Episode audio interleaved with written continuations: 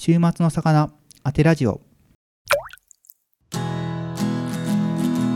前回からの続き。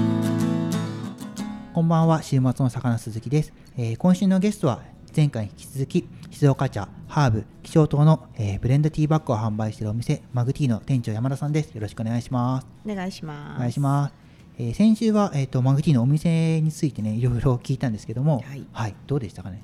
あのお店自体というかそのね住宅自体をすごくこだわって建てたんで、はいはい。その話を、うあのする機会があったってはい。いうことがすごく嬉しかった。です。だからなんか初めて見た時もやっぱりちょっと変わってるなっていうか不思議なイメージがあったんで。うん。はいはいはい。ちょっとずっと中もねなんかやっぱりカフェっぽくなかったんでうん。そうそこも気になったんで、はい、聞けてよかったです。はい、はい。ありがとうございます。はい。で今週はね、えーそんなマグティーさんが、えー、と今進めているあの SDGs とエシカルっていうことに、ね、ついてお話をお聞きしたいと思います。はい、はい、じゃあまずねそう最近よく聞く SDGs とちょっとあまり馴染みがないかもしれないエシカルっていうことについての用語についてね私が調べた範囲でね先にちょっとだけ説明をさせていただきたいと思います。SDGs は結構もう最近いろんなところで聞かれる用語だとは思うんですけども、えー、とこれの、えー、とコンセプトというか、えー、と概要としては持続可能な開発目標というところで英語の Sustainable、えー、 Development Goals の頭文字を取って SDGs で2015年9月の国連サミットで、えー加盟国の全会一致で採択された持続可能な開発のための2030アジェンダに記載された2030年までに持続可能でより良い世界を目指す国際目標のことです。でその中が17のゴールと169のターゲットで構成されて地球上の誰一人取りこぼさない Leave No One Behind のことを誓っています。続きましてエシカルについてなんですけどもエシカルはねあんまりちょっと聞かれない用語かもしれないんですけども、えーエシカルは倫理的なという意味の英単語エシカルをそのままカタカナに置き換えた言葉で人や地球環境社会地域に配慮した考え考え方や行動のことを指しています。エシカルは、えー形容詞なので様々な名詞と組み合わせることで結構意味が広がってきて、えー例えば地球の活性化や雇用などを含む人や地球環境社会活動の、えー解決に考慮した消費やサービスのことをエシカル消費倫理的な消費といってそうした課題に取り込む事業者を応援しながら消費活動を行うことも含んでいったりします。SDGs の方が外務省のホームページの方からでエシカルの方は消費者庁のホームページで一般社団法人エシカル協会のホームページの方が抜粋したのでより詳しく知りたい方はそちらをね拝見していただければと思います。はい。ちょっといろいろ難しい単語だったんですけどもはい。じゃ今盛んに言われている SDGs と今言ったエシカルっていう考え方で、えー、とマグティーさんの方でこうどんな取り組みをされているのかちょっとお聞きしてもよろしいですか？はい。と私もねそんなにあの例えばエコーとかすごくあのいろんなことにこだわってすごく厳密に生活しているっていうわけではないんですけれどあのお店の方をやるにあたってあのうちのマグティーのショップの方ではあのテイクアウトとかするときにあのマイカップとかマイボトルっていうのをご持参いただく、んうん。でご持参いただかないで、えっと紙のカップの場合はそこに、えっと料金をいただきますよっていう形というので販売させていただいたりとかしていまして、はいはい。であの基本的にそのお店を最初に始めた時は、あの銀色のアルミジップの中にあの、まあ、密閉できるものですね、うんうん。そういったあのものに、えっと、もうティーバッグっていうのを詰めてはい。密閉した状態で販売とかをしてたんですけど、うんうんあのそのエシカルとかその SDGs のサスティナビリティっていうことであの項目の12番目の使う責任作る責任っていうのがあるんですけどね、はいはい。それっていうのを意識した時にそ作る側私はあの茶葉を作る側の人間なんですけど、作るっていうことではいあのその使う責任もももちろんそうなんだけど作る方の責任もあるなと思って、でそれを知った時からそのあの個包装販売っていうのをまずやめたんですよ。はいはいはい。であの日本って昔ながらあのお醤油とかって一升瓶持ってってうん量り売りみたいなのとか味噌とかね、あの豆腐とかっはい。てボール持ってってとかっていう時代もあったんですけどね、なんかそういう感じでちょっと衛生面的にねあの微妙なとこもあるかもしれないんですけど、うん、あの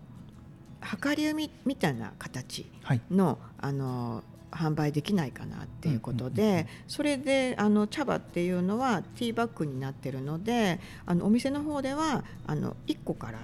あの個数売りっていう形にすることによって、あのそういったあのアルミとかに詰めてないんで賞味期限が発生しないっていう、新しいものから販売できますよみたいな形にしています。ではい。あとはオリジナルのそのえっと例えばご自身で容器を持ってきていただいたりとか、うんうん。あとその何でもいいんですよ。食品用のものであればそういうものを持ってきていただくことでそのお客様にもその使う責任作る責任の方の使う責任の方っていうのをあの担っていただいて、うんうんうんうん。あのプラスチックの削減とかっていうのとかにもつながるようなあの茶持ってきていただくと茶葉が安くなりますよみたいなそういう形で販売させていただいてます。はいはいはいはい。わかりました。ありがとうございます。これってえっとやったやってこうお店側にこう良くなったとか前みたいに高放送で販売した時よりも良くなったことってあるんですかね？あのね基本的に、えっと、お客様も私もウィンウィンになるようなシステムなんだっていうふうに実感しているところがありまして、はいはいはいはい。それがどういうことかっていうとうんうんあのお客様ももともと梱包してないものを買うっていうことで例えばあの賞味期限うんうん。っていうのがとても長い状態で買えるっていうのがあるのと、はいはい。あとはあのやっぱねプラスチックのゴミとかすごく増えるんですよ。あうん。あ、1週間でゴミ出しする時とかにねプラスチックのゴミってこんなにあるんだみたいになったりとか、はい。そういうのっていうのをご自宅から持ってきてくる容器であの削減ができるっていう、そのご自身の手間がなくなるっていうのとかが一番そのなんか世界的にプラスチックなくそうとかではなくて、まずはちっちゃいゴミ問題っていうので、ゴミが減るって楽ちんじゃないですか、うん。ゴミ出しするにも、今だってゴミの袋でさえ有料なのに少なくしたいですよね。でそういうところでプラスになるっていうのはあります。う。うん。でお店側は、はい。あの梱包しないんで賞味期限が発生しない分フードロスが防げます。はいはいはい。であのそれ以外に梱包用の例えば容器とかっていうのを用意する必要がないんですよね。はいはいはいうんはい。でテイクアウトもマイボトルで来ていただければ、うんうんテイクアウト用の,、ま、あのカップとかっていうのもうんあの買い置きする必要がないので、資産っていうのが減るっていうメリットがありますね。そうですね。そう機材も結構管理するのもお金かかりますし、す場所も取りますしね、うん置く場所とかも。うんうんうんうんうんうんわかりました。ありがとうございます。こういうふうに、えっ、と、こう、エシカルとか SDGs とか、こう、始めようとしたきっかけって何かあるんですかね？あのはい。えっともともとその前回前々回とかにもちょっとのお話にもね携わってくるんですけどね、そうデザインの仕事とかをしてて、はいはい。それであのやっぱしインターネットが普及して全てのものがファストになったっていういう時代ですよね今。うんその時代の中で、はいなんか、あの作ってはものを作ってはものを作ってはそれをあの瞬時に破棄されるようなうん環境で仕事してきたんですよ。はい例えばもうチラシもなんていうのかな、えっとキャンペーンが終わったらうん。ね、はい。何千枚って残ってても破棄とか、ホームページも実態があるようでなくてキャンペーンとかやったりとかなんかって作っても、はい。そのページが一瞬で消し去られていくっていうことをやっていった時に、はなんかすごく虚しさというか自分何やってんだろうなみたいな、うんすごくなんていうのか自分が作ったものが世の中に残るっていう時間が短いなというか、で、まあ、それが悪いことじゃないのかもしれないんだけど、はいはい。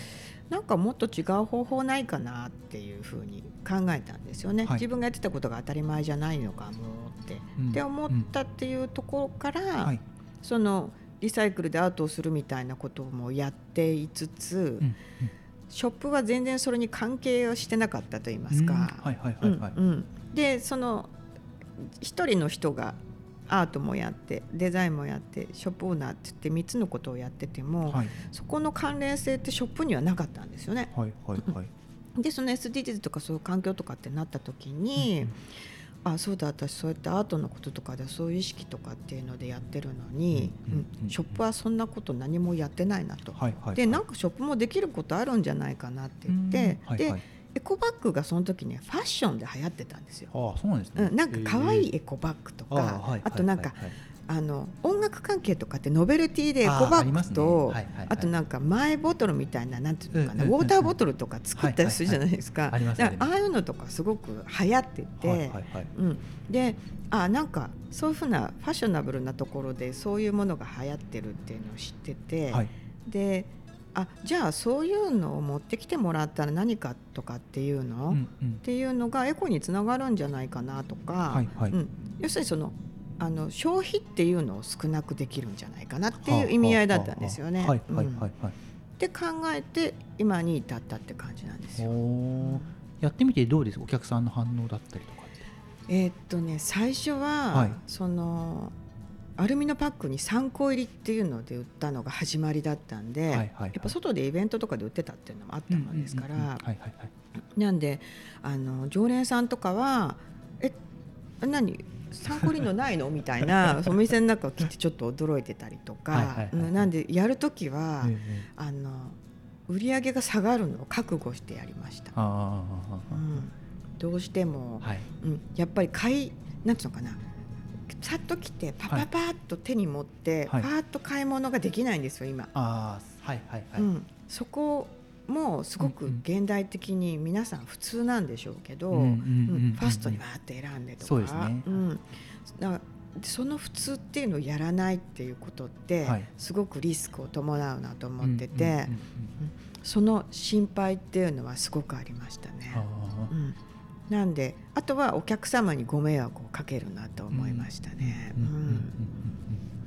どうです、えー、と今までこう続けてみてお客さんからその後どうですか？売り上げ下がったりだとか反応が悪かったりとかってどうだったんですか、あの全体的に見ると、はい。えっと、そんなになんていうのかな、えっと、リスクがあった割には、はいえっと、大ダメージがあったってことはないんですよ。あのやっぱりその時代がそうなってきたっていうのがあってでもう政府もね、はい。えっとなんだっけあのビニールの袋を有料にするとかっていうふうに言い出してもいますし、うんだからみんなうすうすいろんなことあの、ね、あのゴミの袋が有料になった時点とかで、はいはい。あ将来そんな感じの世界になるって 多分皆さん思ってると思うんですよね。うんだからちょ徐々に受け入れられたっていうのがあって、はいはいはい。でまた面白いなって思ったり、うん。そういうのに共感してくれる方っていうのが、幸いにもうちのお店は結構多くて、はいはいはい。特に昔ながらの常連様は、はいあの結構大量に個数を買われる方が多いので、はい。まとめ買いされる方が多いんですよ。はいそうするとやっぱり1個単価が安くなるっていうのが嬉しいじゃないですか。はいはいはい。でまとめ買いして家で飲むから、うん。1個ずつのパッケージに入ってる必要ないんですよあね。そうですね、うん。はいはいはい。でむしろ家であの置いてある例えば、えー、と密閉容器なんてはい。必ず皆さん絶対持ってるじゃないですか、はい。はい。はい。はい。だからそれ持ってきてもらったり、うんうん。そもしくはない場合は紙袋とかに入れちゃうんですけど、はい。家に帰るまでの責任でっていう形ではい。はい。管理してもらえれば、うんうん。それの方が楽なんですよね、お客様も。はい。はい。はい、なんで意外とやってみたらあの、まあ、資材っていうのも買わなくなりましたし、なんでそんなに大ダメージはなかったっていうのがあって私はすごくはい。みんなやってくれれば 将来的にエシカルショップの輪みたいな感じで、そうあのこのエシカルショップに行ったらこのエシカルショップに行ってみようみたいに、輪っかみたいにいろんないところを、あの紹介できるような、そういうなネットワークできたら嬉しいなって思ってるんですよ。なかなかあんまりエシカルショップって聞かないですもんねまだね。あのねヨーロッパヨーロッパじゃなくてオーストラリアとかは、はい。量り売りとかめちゃめちゃ当たり前なんですよ。あそうなんですねうん、もうジャーみたいなので、その豆とかパスタとか、はい。こうグラムでこう出して、カップに入れて持って帰るとか、そうジャム瓶とか向こうってねジャムの瓶とかそういうのとかって結構主流なんで、はい。その空いた瓶とかに持ってきて物を入れるとかってお店とかもたくさんあるんですよ。日本もあの増えてきてはいるんですけど、うんうんうん。まだまだ少ないっていうところがあるので,、うんそうですね。でそういう量り売りっていう言い方になってしまって、はい。今まで量り売りじゃなかった分野の人っていうのは参入してないってそのうちみたいにティーバッグゴっていうのってはいなかなかないんで、うんうんうん。ないですね。確かに。もう決まったパックに入って密閉されてね。てうん。何個って感じですもんね。そうですね。確かになんか海外とかは確かに市場とかそういうところで量り売りでそう。そうそうね。な1個何,、うん。何円？っていう感じで売ってる感じは。そうなんですよ。しますよね。わかりました。ありがとうございます。でも確かに今結構ゴミの問題だとかあって、まあ持続可能っていうのは結構世界中でね、言われてきてることで、やっぱり消費させて消費するだけうん。じゃダメなんだなとみんな思ってきてはいると思うんですよね。うんなるほどなるほどその持続可能っていうのも、はい今あの SDGs の紹介で2030年までにっていうお話あったと思うんですけど、それがね今もうあのロゴマークから消えたんですよ。あ、そうなんですか？2030っていう文字が、はいはい要するに2030年までには、はい。その達成できないっていう事実が発生しちゃって それをやめてはいずっとやらなきゃダメだっていう風になってしまったくらいになってて、はいはいはい。でも私もその方がいいなとは思っていて、うん。実際その、ね、二酸化炭素の排出とかでいろいろ問題があるとかって言われてますけど、はい。そういうのもそう暫定的なそのなんていうか何年までにっていうのは大切なんですけど、はい。もっと一般的には、うん。もうずっと続けていくっていう形の方が意識にねあのやっぱ入り込みやすいっていうのはあると思うんですよね。っていうのはすごく思ってますね。そうですね。そこまでにやるじゃなくて日常的にね、ちょっとずつちょっとずつ減らして、無理ない範囲でね、減らしていければと思うんですよ、うん急にやってもやっぱりリバウンドすることもあるんで。そうなんですよね。そのやっぱ習慣化っていう意味持続可能ってことは習慣化しなきゃいけないってことなんで、だからはいうはい。ちのお店もやっぱりあ今日忘れちゃったとかっていう方もいらっしゃるんですよ。はいやっぱはいねエコバッグってうん。あのまだ静岡は、ね、車社会だから車に入ってるっていう方多かったりするんですけど、はいはいはい。なかなか持ち運びしないっていう方も多くうんうんうんうん。て持ち運んで出すっていうことをなかなうんうんうんかその習慣化できないっていうのがあって、はいはいはい。だからその習慣化っていうのがサステナビリティって継続っていうことにつながると思うんではいはい。それを細かいことでやっていけばそのマグティイコールなんか持ってかなきゃダメみたいな。そういうのの習慣化っていうのではいはい。そうそれが当たり前になれば嬉しいなと思いますね。そうですね。自分最初来た時次から持ってきてくださいって言われて、なかなか言うとこないじゃないですかやっぱり、うん、うんそうですね。はいはい。うん。でもスタバとかなんか持ってったらちょっと安くなるみたいなことは言ってたりするみたいそうですそうですです。けどね、今結構しあの大手のそういうドリンクの販売している会社とかは、うん持ってくと何十円安くなりますよとかやってますから。ね。うん。だからまあちょっとずつみんなやっぱりそのなるべく減らしてとか無駄な無駄がなくなすようにとかうんうんは変わってはきてはいるんだと思うんですよね、うん。いろいろなところが、うんうん。うん。そう思います。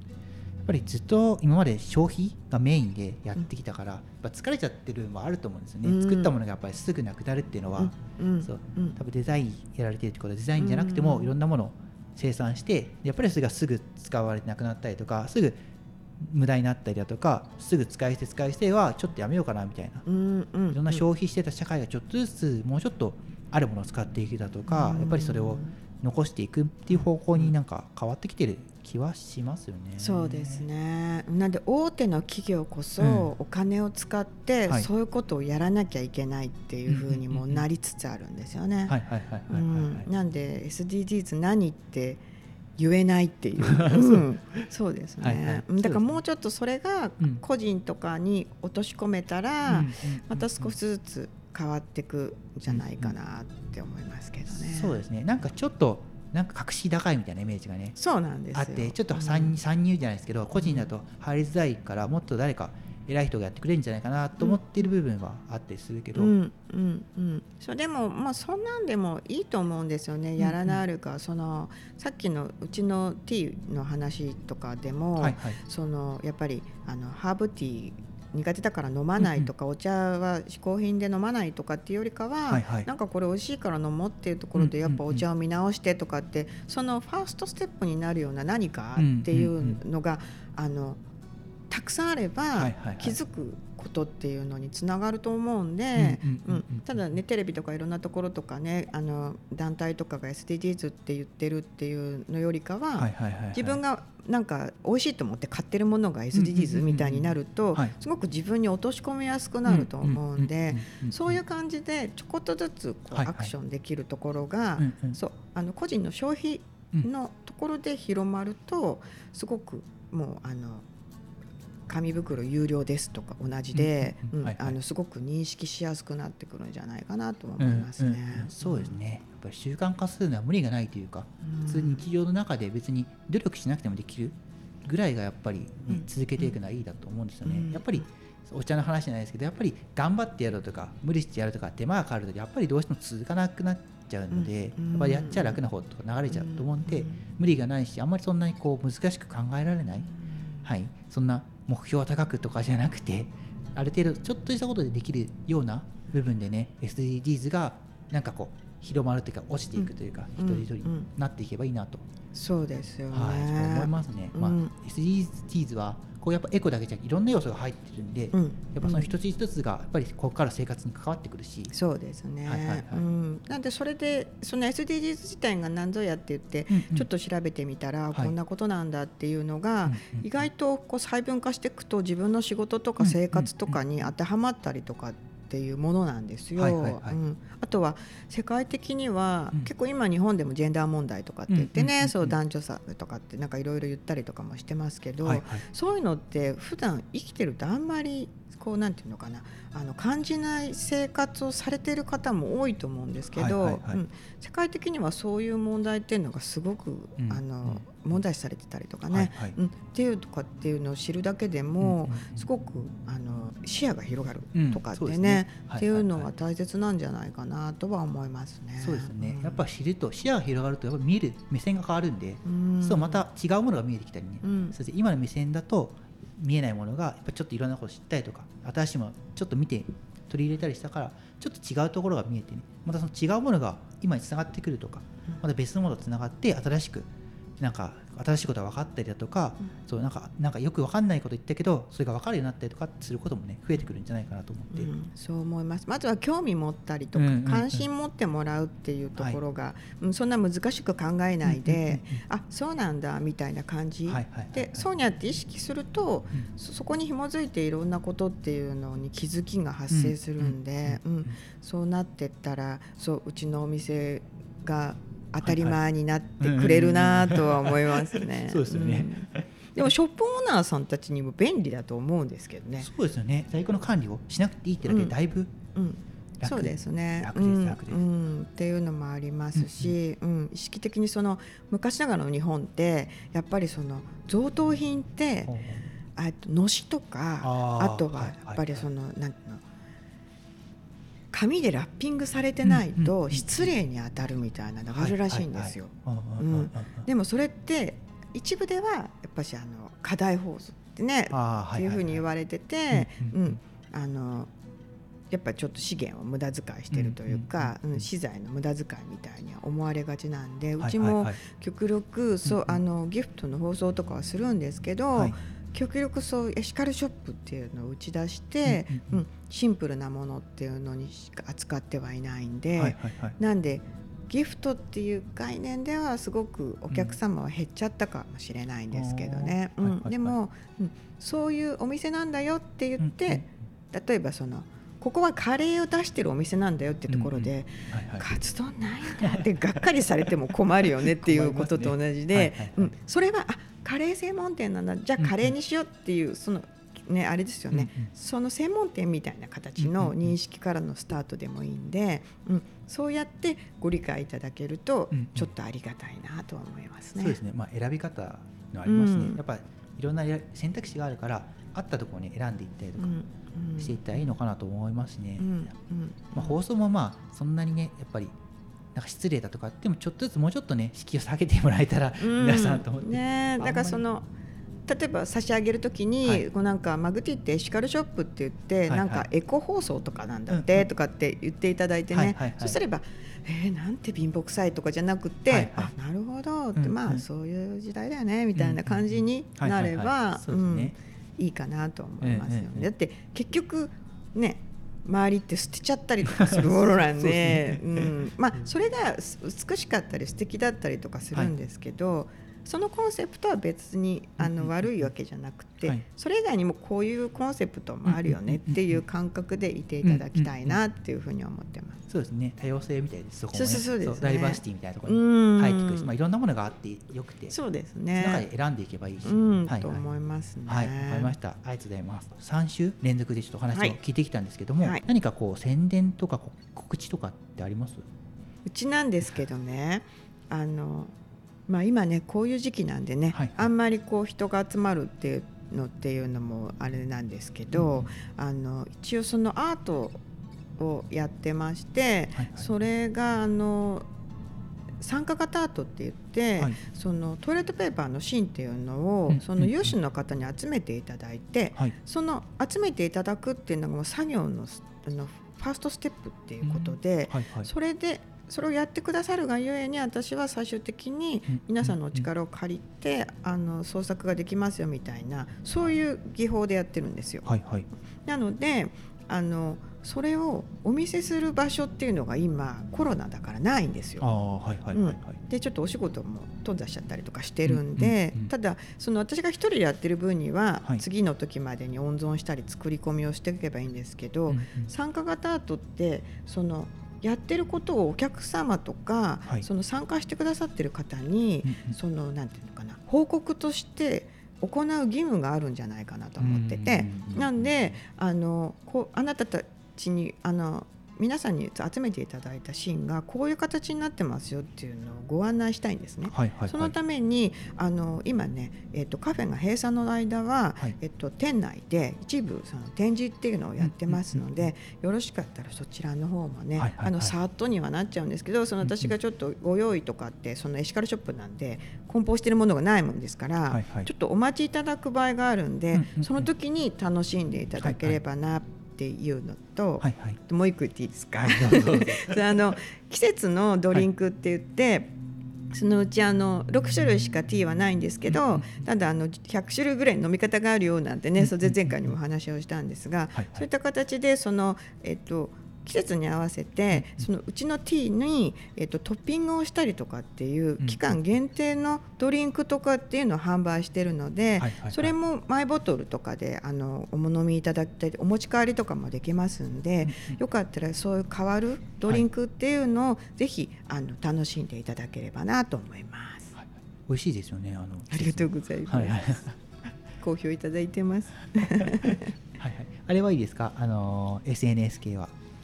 うん、あのインスタグラム自体が、はい。あのお客様にご購入いただいてその手で持ってるお写真をはい。うちお店でね撮らせていただくっていうのをお願いしていてお顔がね出せないっていう方は手手で持ってる部分とか、うんうん。あとはもうマスクされてるんで今マスクをした状態でもいいんでっていう形であのよかったらね、うんあの撮らせていただきたいっていうのもあるのと、はいはいあの今まで撮ったお写真っていうのがインスタにずっと残ってますんで、うんうんそういうのも楽しんでもらえたらなっていうふうにはいはいはい思います。はい。YouTube は飲み方のあの動画とかっていうのを配信してますので、まあそれもちょっと私がやってるんでちょっと舌足らずでなかなか見づらかったりとかするのとちょっと怪しい感じなんですけど そういうのもよかったら、うん、あのこれ今後増やしていくのと今回このラジオの音源いただいたらそういうのも載せたりとかってね、させていただきたいと思いますんでぜひあのよろしくお願いします。はいはいはいありがとうございます。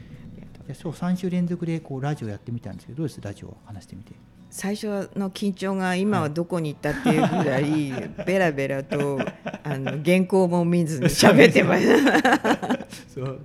ねさあもう結構見てないですからね。ないです。ね。うん、こんなにしっかり作ってくださってるのにね、ちっとも見てなかったって。でもあれですね、やっぱしあのちゃんと魚さんがこうあの誘導してくださったんで、それなりに喋れたような気もしますけど。はい結構入ってますよ。よかったです。はい、いや本当にね、今回はね、ちょっと